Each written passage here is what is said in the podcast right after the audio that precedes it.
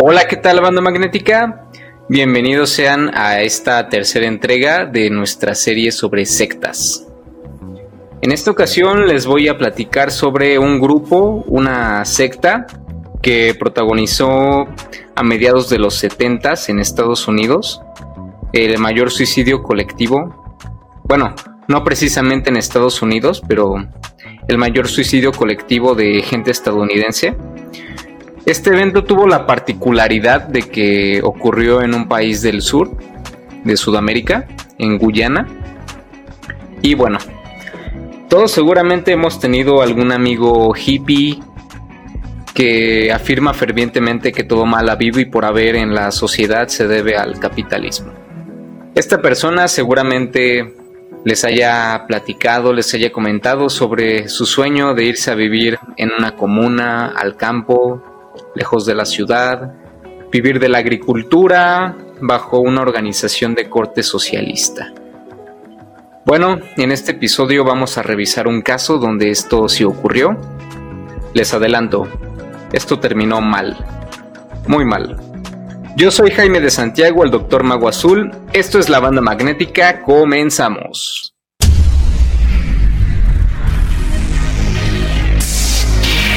Saludos, polos y dipolos, bienvenidos a la banda magnética. Donde hablamos de todo y de nada. Polarizando las opiniones, unificando las ideas.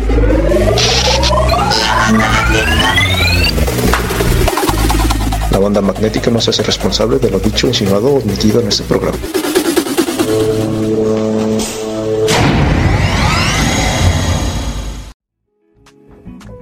En este episodio me acompaña el doctor Degar. Doctor Degar, bienvenido, ¿cómo se encuentra? ¿Qué onda, Magnética Banda? ¿Cómo les va? Me encuentro muy bien. Ansioso para saber de qué secta vamos a hablar esta tarde, noche o no sé a qué horas nos escuchen. Yo tampoco lo sé. Excelente. Doctor Oscuridad, Doctor Darkness. ¿Cómo se encuentra? Bienvenido. Positivo. Sin nada de electrones. Aquí estamos, aquí estamos, listos para escuchar de esta secta que nos trae Doctor Mago Azul. Suena ya bastante interesante con lo que nos ha comentado y apenas vamos comenzando. Así es, así es. Realmente es un caso muy particular. Vamos a ello. Pues esta secta surgió a mediados de los 60 en Estados Unidos, en Indianápolis, en el estado de Indiana. Eh, a pesar de que esta serie está enfocada a los supervivientes de las sectas, lamentablemente para este caso los supervivientes o los desertores eh, no fueron tantos. Realmente una vez que concluyó esta secta que se dio este fatídico desenlace, pues la gente que logró sobrevivir pues llevó una vida normal de vuelta en Estados Unidos, mantuvo un perfil promedio sin embargo, pues en las recopilaciones, en los testimonios audiovisuales escritos, pues se puede vislumbrar un cierto, una cierta incomodidad cuando estas personas hablan con terceros acerca del tema. Y no cabe duda de que hay cosas que seguramente vieron que no le han contado ni le contarán a la prensa y que se llevarán a su tumba. Es un caso muy, muy extraño, muy, muy paradójico en algunos puntos. Pero bueno, la secta se llama el Templo del Pueblo, en inglés People's Temple. Fue una secta fundada por Jim Jones. Jim Jones fue un predicador cristiano, nacido en Lynn, Indiana. Y desde muy temprana edad a Jim Jones su madre le inculcó un amor por los animales, le inculcó valores como apoyar a los desprotegidos, eh, velar por el bien de los desamparados, de los vagabundos. Y pues vamos, hasta ahí nada mal. ¿Qué pasó después? Bueno, estas ideas que él tenía lo llevaron a formar su propia iglesia. Él ya antes de esto ya había tenido confrontaciones, peleas, discusiones con miembros de la iglesia a la que él asistía. ya que él era un ferviente creyente de la igualdad racial. Recordemos que en ese tiempo, si ahorita vemos todavía actos de racismo muy marcados en Estados Unidos, en ese tiempo era todavía mayor la segregación racial. Él seguido discutía con miembros de su iglesia porque él abogaba porque las personas afrodescendientes pudieran ocupar las primeras filas dentro de la de su organización, dentro de su iglesia. Y bueno, bajo estas ideas, él funda su, su propia iglesia en el año 1954. Es la Community Unity Church y en 1955 funda la Wings of Deliverance, a la que luego le cambió el nombre por People's Temple Full Gospel Church, que más tarde sería comúnmente conocida como The People's Temple. Un dato curioso es que esta iglesia, la Community Unity Church, eh, todavía sigue vigente en el estado de Indiana, en, en Indianápolis más en específico. En su página web no mencionan nada sobre su fundación y sobre su fundador. es un poco gracioso porque me recuerda a este meme sobre, sobre las compañías de autos que preguntan, ¿quién fue tu fundador Ford? Y ahí están los de Ford, ahí levantando la foto de Henry Ford, bien orgullosos. Y oye Volkswagen, ¿quién fue tu fundador? y ponen el meme del mono, diciendo así como de... Mm, hablemos de otra cosa. Recordemos que estrictamente hablando esas cosas. Estrictamente hablando, el fundador de Volkswagen fue Hitler, así que pues bueno. Sabiendo cómo terminó este caso. La historia. Sí. Sabiendo cómo terminó este caso de la iglesia del pueblo, pues no se me haría raro que actualmente traten como de ocultar toda esa parte. Estas ideas que Jim Jones predicaba, él las llamaba socialismo apostólico. Y en su iglesia él instaba a sus seguidores a que lo llamaran papá o padre y realizaba sesiones de curación, tal cual curaciones milagrosas. Había ciertas personas que siempre dudaron sobre la veracidad de estas de estas curaciones. Entre ellas está Joanelle Smart, que decía que ella no creía realmente que, ella pudiera, que él pudiera curar a alguien genuinamente enfermo. Que sus sesiones de curación eran tal cual de elegía a alguien al azar, bueno, supuestamente al azar del público, y le decía que tenía cáncer, pero que lo iba a curar. Y esa persona quedaba curada. Qué casualidad. Sí, qué casualidad. Híjoles, tienes cáncer, te vas a morir, pero yo te puedo quitar ese cáncer ahora mismo, ese cáncer que no te habían ni detectado antes. sí, así es, algo así. Algo así como de, y ahora se te quitará lo feo. y alguien totalmente idéntico a él, ¿no? oh, muchas gracias. ah. Me has quitado la fealdad, regrésamela. regrésamela, regrésamela. te pedía que me la quitaras. Ahora tienes fe, no fealdad. No, pues... Entiende. Ya te quitó la aldad. Sí.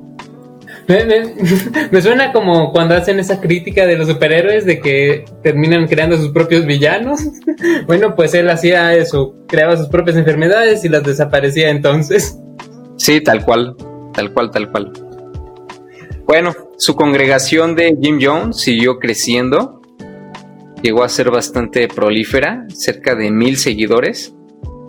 Abrió una guardería y un comedor público en Indianápolis y bueno, hasta aquí, digamos, todo bien, todo en orden. Incluso parecería que estuviéramos hablando de un premio Nobel de la Paz, ¿no? Se sabe que Jim Jones padecía desde ese entonces, desde mediados de los 60, una esquizofrenia, que era en mayor o menor medida agravada por su adicción a las metanfetaminas, a los barbitúricos, él aseguraba que la policía lo estaba persiguiendo y aseguraba que él tenía visiones sobre ataques nucleares en el centro de Estados Unidos, por lo que en 1965 pues decidió mudarse a California, a Redwood Valley, al Valle de la Madera Roja, al norte de San Francisco, y lo siguieron nada más ni nada menos que 100 miembros desde Indiana. Desde entonces aquí en San Francisco pues empezó a ganar fuerza su comunidad. Era una comunidad que pues realmente atendía a una atendía a los grupos más vulnerables porque testimonios indican que él ah, recibía a drogadictos, a exconvictos, madres solteras, afrodescendientes que sufrían discriminación a causa de, de su color de piel. Y bueno, toda la gente con la que él convivió en este tiempo, pues lo describen como una persona con una aura cálida, muy agradable, muy carismático. Hay un testimonio de un de una, de una persona, un vagabundo, Alan Swanson, que vivía en una comuna religiosa cuando un amigo lo convenció de entrar a esta iglesia de, de Jim Jones. Él afirmaba que Jim Jones, a diferencia de otros predicadores, él no se vestía de manera ostentosa, con trajes, ni manejaba carros de lujo, sino que siempre vestía de forma modesta y estaba muy cercano con su comunidad.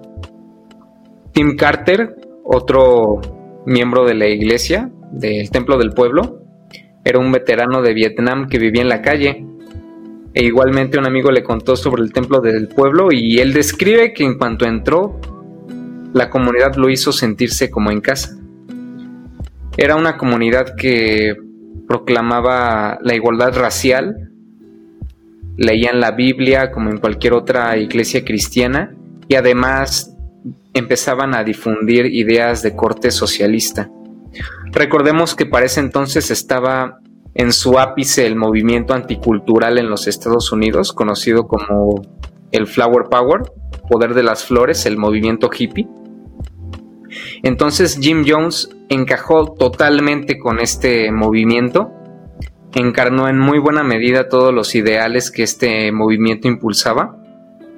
Y pues bueno, no era de extrañarse que incluso muchas mujeres jóvenes pues se sintieran atraídos por él. Igualmente por este fervor, por esta pasión que mostraba por ayudar a los más necesitados, pues terminara por convencerlas por entrar a estas organizaciones. Es muy curioso porque dadas sus ideas, es como el anti-Charles Manson, de alguna manera. Sí, de hecho, este suena así como súper positivo. Sí. Este sí les daba cosas, no como Manson. Ajá, y proclamaba la igualdad racial a diferencia de Manson. y digamos, no sé... Están opuestos. Y recordando un poco este episodio de, Heaven's Gate, pues no se limitaba únicamente a, a predicar sobre un sobre dioses como que dioses y eventos apocalípticos que iban a pasar, sino que además de eso, pues él ayudaba a la gente con su comunidad, él trabajaba con asociaciones benéficas, conseguían alimento, cobijas, eh, realizaban actividades de beneficencia muy importantes en toda la costa. Y pues Jim Jones llegó a hacerse de amistades importantes. Llegó a tener mucha influencia. Eh, realmente era su movimiento daba un corte muy positivo. Sin embargo, bueno, como veremos, pues en gran medida su declive fue gracias a su adicción a los barbitúricos. Oye, mire, si te fijas, de nuevo las drogas están incluidas en esto. Sí. Pues sí, chicos, no tomen drogas y no terminarán matándose a ustedes mismos. Un consejo de sus amigos de la banda magnética. Él, era muy adicto a, un barbitúrico muy específico que eran los, los Qualudes. Son una, un medicamento para controlar la ansiedad y reducir el estrés pero él los consumía de forma adictiva. Llegaste a mencionar que padecía de esquizofrenia, ¿cierto? Sí. pues es una situación bastante, pues, bastante peligrosa, ¿no? Porque pues tal vez intentaba consumir este tipo de drogas en el inicio para calmar ese, esa problemática que subyacente que ya tenía, ¿no? Probablemente. Probablemente, probablemente. Sin embargo, pues terminó en una adicción y además de los qualiots era adicto a otro tipo de barbitúricos. Y bueno, eh, conforme su comunidad comenzaba a ganar fuerza, pues realmente su influencia comenzó a permear en la gente. Eh, empezó a, a tener más seguidores y más fieles. Y un testimonio de Huey Forston, un miembro, miembro de esta iglesia, cuenta que pues muchas de estas actividades de beneficencia, de preparación de despensa, pues las llegaban a realizar hasta elevadas horas de la noche. Bueno, actualmente él dice que cuando tú estás bajo los efectos del cansancio, después de dormir muy poco o de dormir mal, durante relativamente mucho tiempo, pues no puedes pensar con claridad y eres manipulable, muy manipulable. De hecho, él comenta que probablemente esta fue una, un medio con el que Jim Jones llegó a manipular a tanta gente. Eh, este caso de... El poder del dios Morfeo. Sí. El poder del dios Morfeo será poderoso para hacer que la gente duerma, pero aquí él usaba el poder de opuesto al de Morfeo. al poder universitario.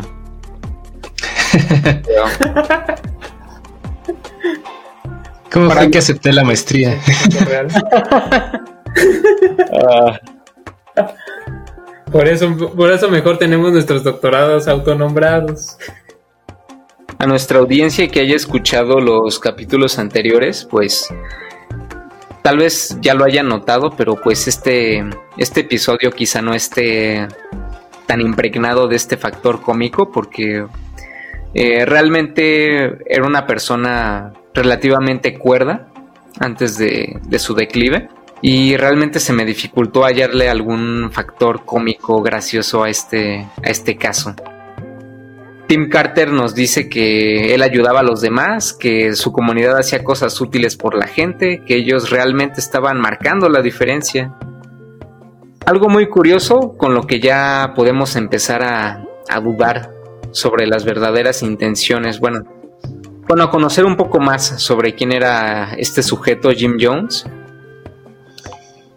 era que de testimonios de mujeres que pertenecieron al templo del pueblo y que desertaron, se sabe que dentro de esta comunidad había una cúpula, como una élite de 100 miembros, y dentro de esta cúpula había todavía un grupo más selecto, que eran en su mayoría mujeres, mujeres blancas, que pues asistían de forma más cercana a Jim Jones.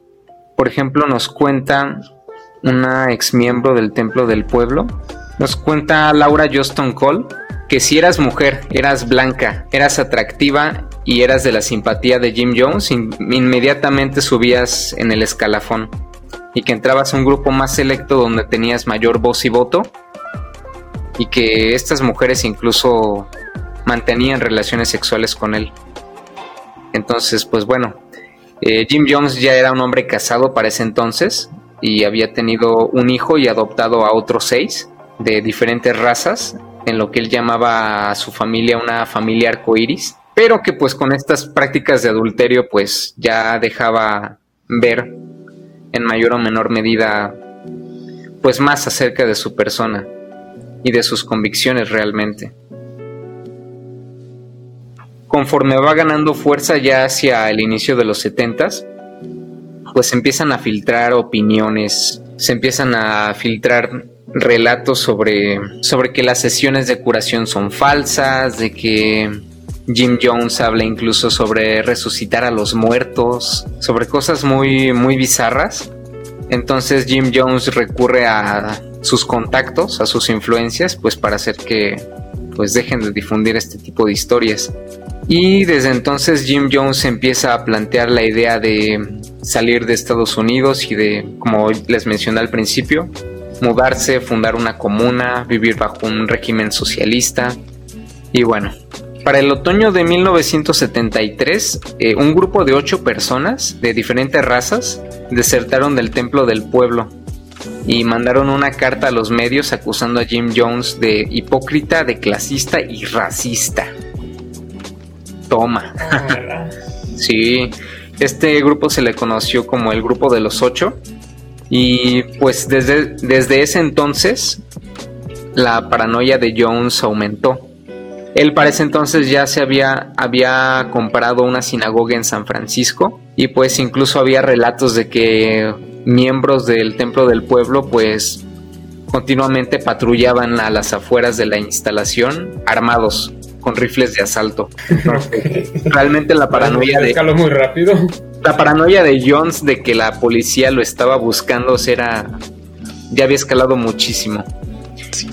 No lo estábamos buscando, pero ahora que tienes personas con rifles de asalto afuera de tu iglesia, ahora probablemente estamos buscando. sí. sí, él en sus sermones desde entonces comenzó a hablar sobre suicidio colectivo, pero él no le daba este nombre. ¿Sí? Se me ocurre que ahí él podría bien haber dicho, para que vean que sí soy profeta. Yo les dije que me buscaría la policía y ahora miren. Y ahora miren. él no le llamaba como tal suicidio colectivo, él lo llamaba suicidio revolucionario. Esta idea la había tomado de un miembro de los Pantera Negra. No Pantera Negra de los de Marvel, no. las Panteras Negras, un grupo eh, antirracismo universitario de los Estados Unidos. Él lo había tomado de Huey Newton. Él leyó su libro y de ahí tomó ese término de, bueno, esa idea del suicidio revolucionario. Su idea era que al suicidarse... No, es una estafa piramidal. Es una estafa trapezoidal. Muy diferente. Así es, con el suicidio no colectivo. No colectivo, un suicidio revolucionario. Él creía que como que al suicidarse la gente los iba a ver como mártires y que iba a hacer sentir mal al mundo por haber provocado su suicidio. Testimonios afirman que él creía que se avecinaba un cataclismo nuclear y que iba a haber campos de concentración como en la Segunda Guerra Mundial y que la prensa y el gobierno querían hacerles daño. De hecho, Leslie Cathy, una, una afrodescendiente, una chica afrodescendiente que se unió cuando tenía 13 años, junto con su mamá y su hermana, dice que en el templo solían realizar ejercicios a campo abierto de simulación de ataques armados, donde hacían correr a la gente como preparándolos para una especie de, de persecución a muerte.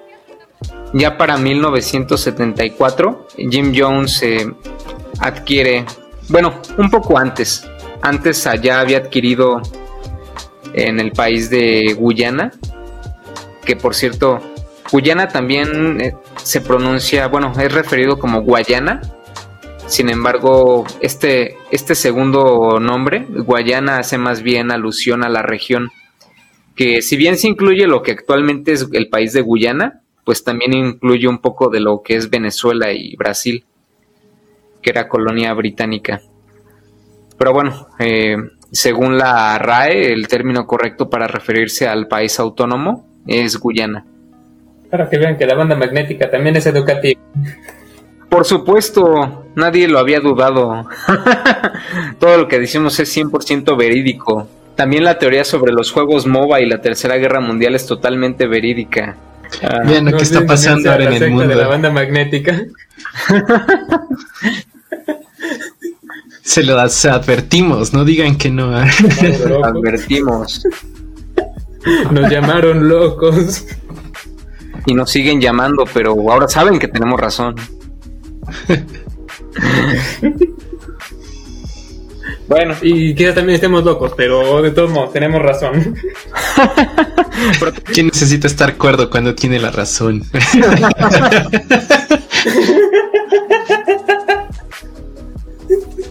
Y bueno, esta fue una de las causas por las que Jim Jones se hace con, con un área relativamente extensa en el país de Guyana. Ah, por cierto, no les he comentado, pero en la parte financiera, eh, cuando una persona entraba al templo del pueblo, por testimonio de Jim Carter, tú tenías que dar todo lo que tú tenías, todo tu dinero, tus ahorros, pensiones, todo, todo, todo, iba para la, para la comunidad. Pues jaque mate, que soy estudiante. Así que no tengo nada. Entonces realmente las personas no se podían echar atrás. Entonces si eras, porque de hecho, o sea, las personas que no tenían nada, pues su retribución era trabajo físico, tal cual como ya les mencioné, él pues hacía trabajar a las personas preparando despensas, limpiando el templo hasta altas horas de la noche. Mm, realmente él exigía de manera velada pues una entrega total a esta comunidad. ¿Estás seguro que no era una universidad lo que estaba haciendo? Probablemente, más bien como una especie de fraternidad. no sé. No, no, no, pero en la universidad terminas más endeudado. Ahí solo les quitaban todo. Ah, tienes razón, sigue siendo bueno incluso en ese sentido. La idea de Jim Jones era poder trasladar a la totalidad de su congregación en un lapso de 10 años. Él en el 74, ya con una comitiva del Templo del Pueblo, empezaba a construir en este espacio de la selva de Guyana lo que Jim Jones llamaba la Tierra Prometida. Él decía que ahí los miembros de su comunidad podían vivir tranquilos, en paz, sin el acoso y la discriminación que había en ese entonces. En la primavera de 1976 en San Francisco, Jim Jones da un sermón bastante peculiar a sus 100 asistentes. Al final del sermón les da una copa de vino y después les dice que el vino estaba envenenado y que les quedaba una hora de vida. Tal cual. Y que su muerte iba a servir para darles, darle un escarmiento moral a la sociedad por toda la injusticia y que iba a ser un acto de protesta. Y pues con esto él, él lo que quería era ver hasta dónde era capaz de llegar. Ya posteriormente Jones les dice que no, o sea, que era una prueba nada más, que no estaba envenenado, envenenado el vino. Ahí está la cámara, chicos. Ajá, algo así. Fue una broma. Era broma, chicos, pero si no. Pero si quieren, no es broma. ¿Quién no es broma?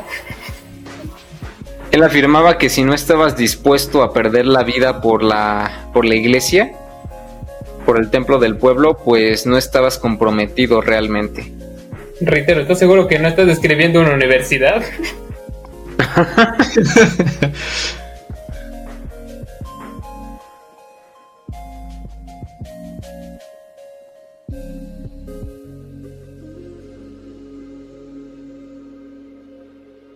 La revista The New West publica un par de artículos en ese tiempo sobre Jim Jones acerca de su, de su congregación en el 77, en el que ya se recopilaban varios testimonios sobre exmiembros que denunciaban que incluso dentro del templo había castigos físicos, incluso muertes derivadas de, de estos castigos físicos. Y los amigos políticos de Jim Jones pues salen a defenderlo y logran salvarlo mediáticamente. Y el caso es cerrado por falta de pruebas. Sin embargo, para este entonces pues Jim Jones ya siente temor de ser detenido y decide abandonar Estados Unidos. Y dirigirse a nada más ni nada menos que a su tierra prometida, que para entonces ya contaba con una población de 300 personas que por cierto, esa era la cantidad de gente para la que estaba planeada originalmente, 300 personas. Pero pues desde la llegada de Jim Jones pues empezaron a llegar muchas más personas más miembros de la iglesia en muy poco tiempo, a tal grado de superar las 900 personas y ser casi mil personas. Y testimonios cuentan que tenían que trabajar jornadas de 12 horas para poder subsistir y que terminada, terminada la jornada tenían que escuchar el sermón de Jim Jones. Y pues realmente muchos comentan que, pues oh sorpresa, pues no es lo mismo imaginarse vivir del campo a realmente vivir del campo. Y muy pronto la, la despensa empezó a menguar, la vida se empezó a hacer más dura en esta tierra prometida. Leslie Cathy cuenta que al principio pues les daban un cuarto de pollo los domingos, pero conforme fue llegando más y más gente a Guyana, al final solamente comían arroz. Arroz con galletas y luego se acabaron las galletas y en fin. Había escuchado también que el terreno resultó ser infértil, ¿no? Como que los habían transado o algo por el estilo. Sí, además lo cual resultaba hacer su vida todavía más miserable. Esta localidad de Johnstown está ubicada al noroeste, al noreste, perdón, de, de Guyana, a 10 kilómetros al sur de una localidad llamada Port Kaituma, pero pues realmente estaban aislados en, en la selva y pues las condiciones de vida no eran las más óptimas. Sin embargo, pues Jim Jones empezó a tomar medidas drásticas para imponer el orden. Testimonios dicen que las peleas por cuestiones de comida, de malos entendidos, eran muy frecuentes, que había al menos una por semana. Entonces Jones decide designar encargados de seguridad que le fueran fieles y van fuertemente armados. Aquí nos dice Tim Carter que aquí es muy curioso, un poco paradójico cómo conviven estos dos conceptos de, de prisión y de hogar. Él dice que si no puedes salir de un lugar, porque Jim Jones no aceptaba que las personas se fueran, y había castigos físicos para las personas que intentaban escapar. O sea, ya tal cual irse a la selva y a ver si llegaban a, a la capital o a este poblado que les comento de Port Kaituma. Tim Carter nos dice que si tú no puedes salir de un lugar, es una prisión. Pero si tú en algún momento decides estar por cuenta propia, porque así lo quieres en ese lugar, entonces deja de ser una prisión aunque factualmente sigues estando en una prisión. Entonces de repente llegó a haber mucha gente que estaba ahí más en una prisión porque lo que querían era salir de ahí. Y gente que pese a todo pues seguía creyendo en Jim Jones. Desearía estar en Texas. Ay, como desearía estar muerto. Muy pronto tus deseos se cumplirán. Sí, de hecho, Joanelle Smart, esta mujer afrodescendiente que desertó del templo, ella visitó, llegó a visitar eh, esta localidad de Johnstown, que así fue como se le conoció posteriormente, porque allí habían ido sus hijas, y dice que realmente Jim Jones estaba completamente acabado o sea que definitivamente había alguien que daba las órdenes, como un grupo que manejaba todo y que al mismo tiempo era el responsable de suministrarle las drogas a Jim Jones. Ella cree, el testimonio de esta mujer nos dice que ella cree que realmente alguien más eh, controla la comunidad, que Jim Jones es más como una figura moral, como que este, este grupo de gente eh, organiza, decide qué se hace, cree fervientemente, claro, en las ideas de Jim Jones, le son leales hasta el último momento, pero realmente Jim Jones nada más es como el medio para hacer valer su para hacer valer sus mandatos, porque realmente nadie les iba a hacer caso a la cúpula, pero sí a Jim Jones. Entonces, bueno, ya para el 78, pues ya la comunidad de Johnstown rondaba los mil habitantes. Esto es la culpa de la mafia del poder. ¿eh? Sí. Pues incluso hay, podríamos hablar sobre una especie de intento de matriarcado fallido, porque recordemos que la cúpula más cercana a Jim Jones era en su mayoría mujeres. Incluso cuando se da este, les adelanto un poco, cuando se da este suicidio colectivo, pues son mujeres las que empiezan a repartir, las que preparan y empiezan a repartir el veneno, este zumo de uva con cianuro de potasio. Bueno, una vez que ya estaba en Guyana, Jim Jones pues continuó con su paranoia creyendo que el gobierno de Estados Unidos pues los estaba buscando e incluso igual seguían practicando pruebas de supervivencia en el que hacían correr incluso a los niños como si estuvieran en peligro de muerte.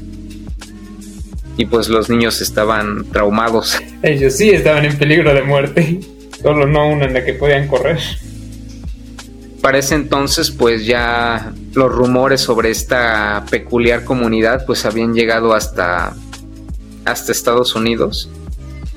Y el congresista Ryan Reynolds mm, organizó una, una visita a este lugar, acompañado por desertores y por miembros de la prensa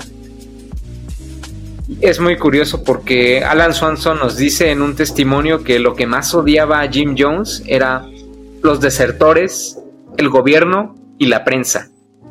En un día se iba a encontrar cenando con estos tres.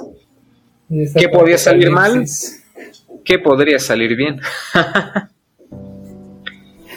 todo ha salido bien hasta este momento, claramente todo va a seguir saliendo bien.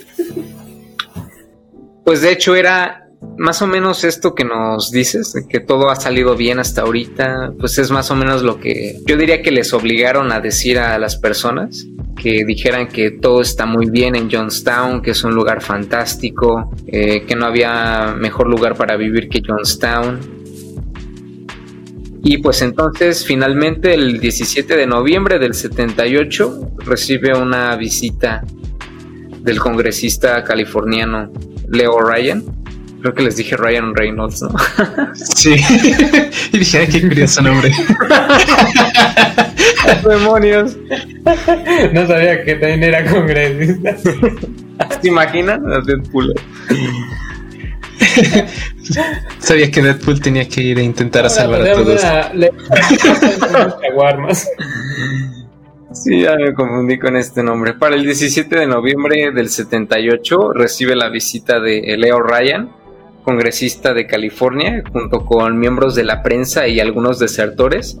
Desde que llega Tim Krause, Tim Krause, un reportero, él menciona que realmente el asentamiento era, era más un campamento que, que un pueblo, que era algo así como el viejo oeste a mitad de la jungla, que realmente no parecía tanto como esa utopía socialista de la que habían hablado, y empiezan a filmar, a entrevistar personas, pero siempre se encuentran con lo mismo, con que Johnstown es maravilloso, con que ahí no pasa nada malo. Sin embargo, pues llegó a haber momentos en los que los reporteros querían explorar, ver ciertas zonas, pero pues las personas de Jim Jones, los sus matones, les decían, mm, no, mm, aquí no puedes ver, tal cual. Esto no se puede ver no puedes pasar. Sí, tiene mucho sentido sobre las alegaciones que decían los uh, pertenecientes a Johnstown, ¿no? Es como si cuando llegan a hacer videos publicitarios a tu universidad, igual dices, oh, todo es maravilloso, todo es genial. Vivimos felices, contentos, dormimos lo suficiente. Por favor, denos más becas.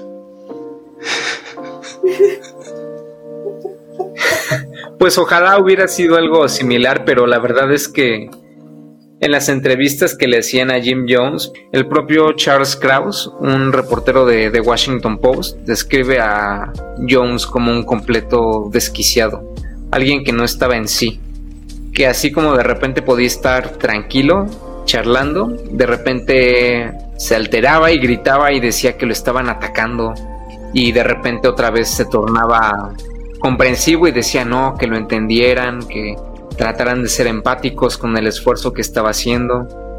También suena uno que otro profesor.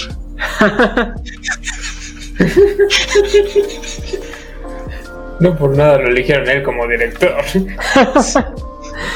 bueno, el caso es que después de esa cena que tuvieron, pues eh, el congresista tuvo que insistir mucho para que lo dejaran quedarse en, en Johnstown.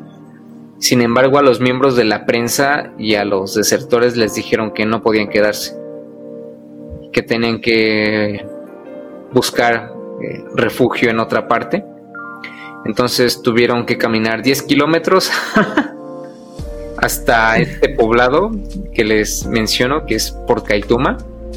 Ahí en Port Kaituma se quedaron en la casa del dueño de un bar, pero ahí ya empezaron a escuchar sobre incluso gente que sí logró escapar a la selva, que realmente ahí era horrible. O sea que se practicaban, eh, se practicaban castigos físicos, eh, había mucho maltrato, maltrato psicológico, posiblemente más cosas de las que no, no se atrevieron a decir, violaciones posiblemente. Sí, seguro. Sí, y pues ya entonces los reporteros se quedaron se quedaron como de, oigan, ¿qué está pasando, no? Tenemos que irnos de aquí cuanto antes. y dejamos a nuestro jefe. probablemente solamente por eso regresaron, ¿eh? Probablemente solamente por eso regresaron. Fue un error. Porque durante la noche alguien le, le dio un... le pasó a escondidas una nota al congresista en el que decía, por favor, sáquenme de Johnstown y a la mañana siguiente pues mucha gente empezó a pues a decir no pues queremos irnos queremos irnos sáquenos de aquí y fue como de bueno Jim Jones decía aquí estamos bien estamos tranquilos pero la gente es mentirosa qué puedo hacer con los mentirosos por favor lo que quiero es que se vayan de aquí. Los que quieran irse son libres de irse.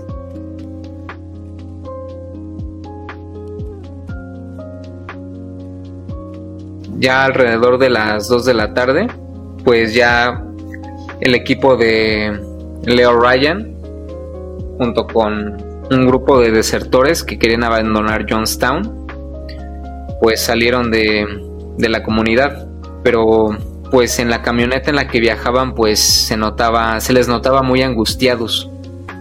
Y esto porque las personas notaron que entre los desertores estaba un personaje llamado Larry Layton, un hombre de 32 años que era un fiel seguidor de Jones, pero fiel, fiel acérrimo.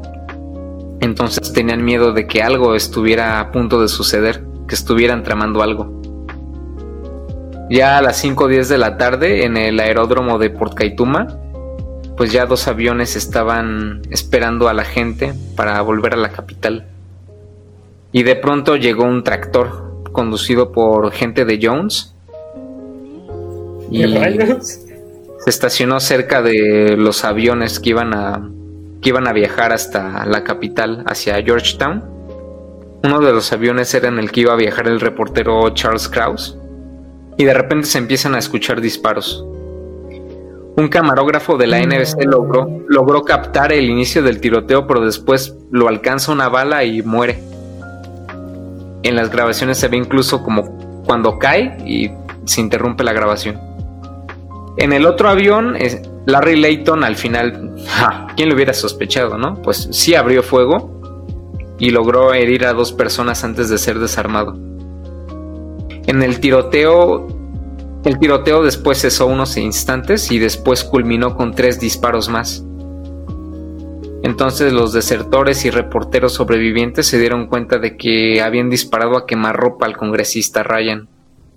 En este tiroteo, pues murió un reportero de la NBC, Tom Harris, su camarógrafo, Bob Ground, el fotógrafo del San, Francisco Examiner, Craig Robinson, el congresista Leo Ryan y una desertora de nombre Patty Parks. Durante la madrugada de este día, Leslie Cathy, junto con siete personas y su hijo de tres años, escapó a la selva a dirigirse a Port Kaituma, realmente en un intento desesperado por salvar su vida, ya que pues ya se empezaba Bueno, perdón, esto fue ya en la tarde de este día. Leslie Cathy, junto con su hijo de 3 años y siete personas más, pues escaparon a la jungla. Porque ya empezaba a hacerse toda esta logística para lo que iba a ser el suicidio colectivo. Mientras tanto, lo que ocurrió en la tarde, los aviones quedaron dañados, uno de ellos quedó inutilizable, pero el avión que aún servía logró despegar y algunos de los que sobrevivieron pero quedaron heridos pues tuvieron que quedarse ahí y caminar media milla en busca de ayuda. Y a las 2 de la mañana del 19 de noviembre del 78, dos habitantes de Johnstown llegaron a Port Kaituma y les informaron a las autoridades que Jim Jones estaba obligando a las personas a suicidarse. Es decir, todo esto ya se venía fraguando desde, desde al menos un mes antes eh, el zumo de uva y el veneno, pues ya habían sido conseguidos desde hace un mes. La tarde del 17 de noviembre, Jim Jones dice, ha llegado el final, me alegro de que haya llegado. Por favor, no, no tengan miedo de la muerte, todo va a estar bien. Díganles a los niños que dejen de llorar, que no lloren, hacen una oración un grupo de enfermeras del grupo ha llegado a Jim Jones, y reparte vasos con zumo de uva con cianuro de potasio. 918 personas, 913 personas murieron, entre ellos más de 200 niños. Después llegó ya en la tarde el ejército de Guyana, Posteriormente llegó el ejército de los Estados Unidos traídos en un avión militar desde una base en Panamá y pues el escenario era totalmente dantesco. Testimonios de soldados estadounidenses dicen que lo peor de todo es que cuando ellos creían que se trataba únicamente de un cuerpo en la, en la maleza, realmente al quitarlo se daban cuenta de que había más cuerpos debajo. Curiosamente, curiosamente Jim Jones no murió, él no ingirió el veneno, pero recibió un impacto de bala. Se encontró una pistola a 6 metros de él. Eh, se especulaba si había, si había sido suicidio, pero la hipótesis más creíble es que haya sido asesinado por una de sus enfermeras. En fin. El hijo adoptivo de, de Jim Jones, James Jones Jr., fue el primer afrodescendiente adoptado en, en, el estado de Indiana. Él describe a su padre como un padre amoroso, que siempre le procuró sustento y una buena educación. Él se encontraba en Georgetown, en la capital, cuando Después se entera de que lo fueron a buscar para que se trasladara a, a Johnstown para igualmente morir junto con su padre. Salvado por la campana. Él dice que él estaba jugando básquetbol, que literalmente lo salvó el básquetbol.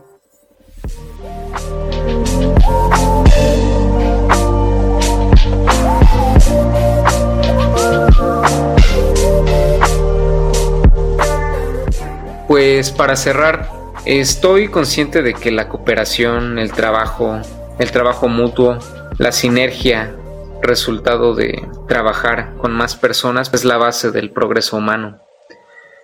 Sin embargo, pues siempre tengan en cuenta sus valores y las razones por las que se unen a esta a este tipo de comunidades, a este tipo de grupos en primer lugar.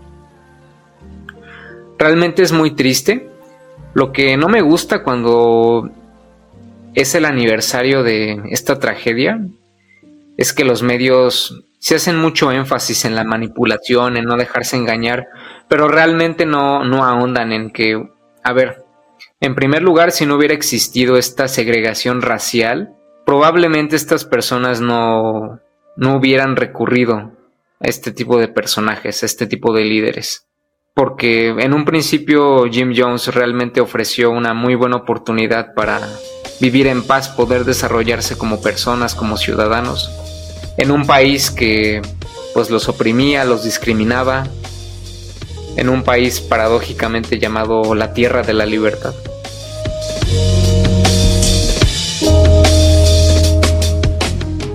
En la cultura popular, eh, la película The Sacrament de 2013 es un filme que retrata lo que probablemente fue este caso de suicidio o asesinato masivo en Johnstown. Los nombres de los personajes cambian, pero la esencia es la misma. Esta película está dirigida por Ty West, se las recomendamos. Y Leonardo DiCaprio será, una, será el protagonista de una película biográfica sobre el controversial líder de esta secta, Jim Jones. La banda de rock psicodélico de los noventas, de Brian Jonestown Massacre, toma su nombre del guitarrista fundador de los Rolling Stones, Brian Jones, y del suceso ocurrido con esta secta del Templo del Pueblo, de la que les hablé el capítulo de hoy. Eh, testimonios de Leslie Cathy, Laura John Colston y demás supervivientes, pues dicen que si te obligan a suicidarte por miedo a, a la vida, eso no es un suicidio, es un asesinato.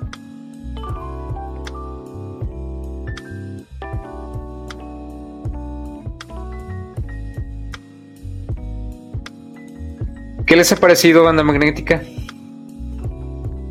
No, se, me hace como excelente, no sé, triste, perturbador incluso. Pues eso de que ni siquiera pues es que sí lo tratan como un suicidio, pero como usted digo, dijo doctor Mago Azul, no, pues realmente no, no, lo puedes llamar un suicidio cuando te están obligando a tomar tu vida y pues aparte no, no era como que estuvieran así la libertad de elegir porque ni siquiera los dejaban ir. Pues eso sí, pues desde ahí es donde yo ya diría, eso definitivamente no fue un suicidio desde ese punto. Además de que los niños a esa edad tienen una idea vaga de lo que es la vida, la muerte, el asesinato, el suicidio. Sí, sí, definitivamente no, ni siquiera era como que estuvieran conscientes de. Doctor Degar, ¿qué le ha parecido esta, esta situación, este caso? Pues es una píldora difícil de tragar. En realidad sí es uno de los eventos más sombríos que han sucedido en la historia. Um, creo que me gustaría hacer notar dos puntos interesantes de lo que nos comentaste. Um, uno, pues es esta situación de, de que en efecto no tiene mucho sentido catalogarlo como un suicidio masivo, siendo que pues prácticamente fue a, a punta de pistola. Y el segundo punto sería el rol que jugaron las personas que fueron hasta, hasta Johnstown en, en primer lugar, que fueron el congresista y que fueron los periodistas, que tal vez en un inicio solamente fue un, un acto de apoyo para las personas que habían sido desertoras en primer lugar, pero pues sin saberlo inadvertidamente lo que sucedió fue que por un lado le permitieron a unas personas, por lo menos a las últimas que lograron escapar de esa secta, pues poder irse. Y en segundo lugar, pues darle fin. Tal vez no es un... El fin que no nos, nos hubiera gustado que tuviera esa secta, ¿no? Pero pues siendo una situación tan restrictiva, cualquier vida que se haya salvado en ese intervalo de tiempo tal vez fue ya una, una ganancia, ¿no? Pues sí, así es. Al final de cuentas, si ustedes que nos escuchan y pertenecen a alguna, alguna organización, alguna asociación, no necesariamente religiosa, pues en cuanto noten algún tipo de, de maltrato, de humillación, de violencia física o psicológica, pues realmente plantense la idea de salir de ese tipo de organizaciones. Creo que nada más me gustaría hacer un último comentario. Ah, haciendo un poco búsqueda también en estos temas sobre sectas, pues no sé si ustedes se llegaron a encontrar con el nombre de Janja Lalich o otros tipos de expertos sobre cultos ah, que llegan a mencionar esta situación de que los cultos usualmente no solamente hay que verlos como que atacan a personas en situación de vulnerabilidad, sino que más bien es un fenómeno que se da ah, pues de manera general en la sociedad y cualquier persona, cualquiera de nosotros está susceptible a que ya sea nuestras creencias, en nuestros miedos puedan ser manipulados, utilizados por este tipo de personas, ¿no? Entonces, pues sí, tal vez ah, la situación de la religión o la segregación racial, etcétera, normalmente se ven como el candidato obvio, ¿no? A culpar de todos los males de la sociedad, pero um, pues hay que ver también todas las aristas de eso, ¿no? Son problemas muy complejos. Um, todos estamos de cierta manera predispuestos simplemente por tener la condición humana a pertenecer a un culto. Y muchas de las recomendaciones que dan pues son tener estos estas redes sociales que son como un soporte tuyo fuera de cualquier grupo social y que pues son a los cuales vas a intentar acudir al momento de detectar cualquier anomalía como las que mencionas, ¿no? Sí, así es. Si tú que nos escuchas quieres compartirnos alguna experiencia, quieres contarnos qué te pareció el capítulo, puedes hacerlo en nuestras redes sociales. estamos en Facebook y en Instagram como La Banda Magnética. Las primeras letras de cada palabra en mayúscula. Y pues estamos aquí en Spotify y YouTube. Si quieres escribir, puedes hacer esto por medio de nuestro correo electrónico banda magnética podcast gmail.com. Repito, banda magnética podcast gmail.com. Pues sin nada más que decir, doctor Degar. Pues manténganse en esta frecuencia magnética, banda. Doctor Darkness. Manténganse positivos. Yo soy Jaime de Santiago, el doctor Mago Azul. Esto ha sido la banda magnética. Nos vemos.